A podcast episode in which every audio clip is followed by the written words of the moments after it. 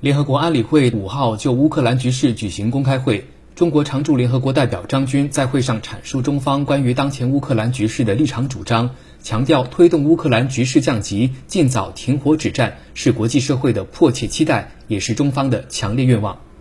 中国常驻联合国代表张军推动乌克兰局势降级、尽早停火止战是国际社会的迫切期待，也是中方的强烈愿望。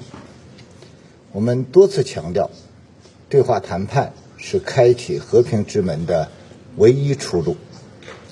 俄罗斯、乌克兰已经举行多轮谈判，我们欢迎双方坚持和平谈判的大方向，克服困难和分歧，为全面解决危机不断积累条件。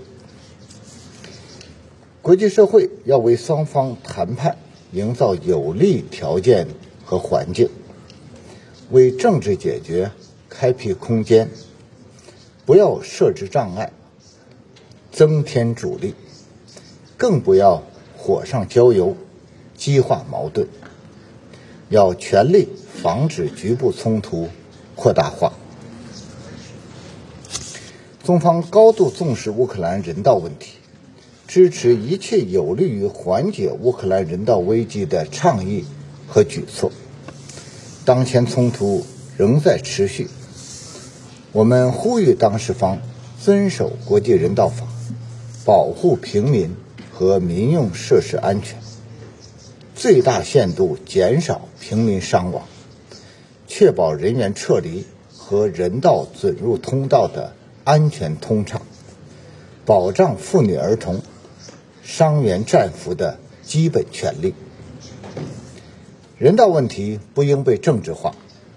乌克兰和周边国家的人道需求巨大，国际人道机构仍应保持中立、公正，积极动员协调更多资源，为挽救生命、保护平民做出不懈的努力。中方已经并将继续向乌克兰。和周边国家提供人道主义援助。张军表示，根据国际人道法，平民在武装冲突中应免遭任何形式的暴力，针对平民的袭击不可接受，也不应该发生。有关不恰是平民死亡的报道和画面令人十分不安。事件的相关情况和具体原因必须查清，任何指控都应基于事实。结论得出之前，各方应保持克制，避免无端指责。中国常驻联合国代表张军，乌克兰危机的溢出效应，正在对世界，特别是发展中国家产生巨大的影响，这值得高度重视，必须加强管控。制裁不是解决问题的有效手段，反而会加速危机的外溢，带来新的复杂问题。在全球化深入发展、人类命运紧密相连的今天，实施全方位、无差别的制裁，无异于将世界经济政治化、工具化、武器化，引发全球经贸、金融、能源、粮食、产业链、供应链等领域的严重危机。危及国际社会数十年的发展成果，让各国民众付出沉重的代价。广大发展中国家不是冲突的当事方，不应被卷入矛盾，更不应被迫承担地缘冲突和大国博弈的后果。世界主要经济体要负起责任。管控危机外溢风险，维护全球市场稳定和世界经济的复苏势头。冷战已经结束三十多年，欧洲发生这样一场地缘政治的悲剧，值得深刻反思。各国主权和领土完整都应得到尊重，中小国家。不应被推向大国对抗的前沿。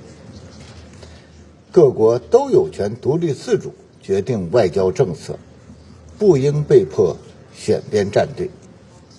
各国的安全不可分割，一国的安全不能以损害他国安全为代价。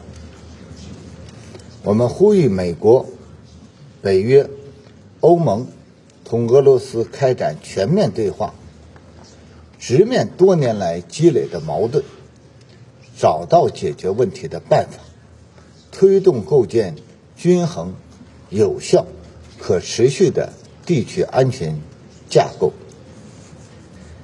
在乌克兰问题上，中方不谋求地缘政治私利。没有隔岸观火的心态，更不会做火上浇油的事情。我们真诚期待的目标只有一个，就是和平。中方将继续劝和促谈，为解决乌克兰危机发挥建设性、负责任作用。联合国秘书长古特雷斯、联合国负责政治事务的副秘书长迪卡洛、联合国负责人道主义事务的副秘书长格里菲斯等在公开会上发言。他们对俄乌冲突所造成的人道危机、粮食和能源短缺及价格上涨，以及其他大宗商品供应紧张等问题表示担忧，呼吁保护平民，尤其是妇女、儿童及人道主义工作者的生命与安全，保障被俘人员的基本权利，防止民用设施和文化遗址遭受破坏。他们呼吁冲突各方立即停火，通过对话和谈判化解危机。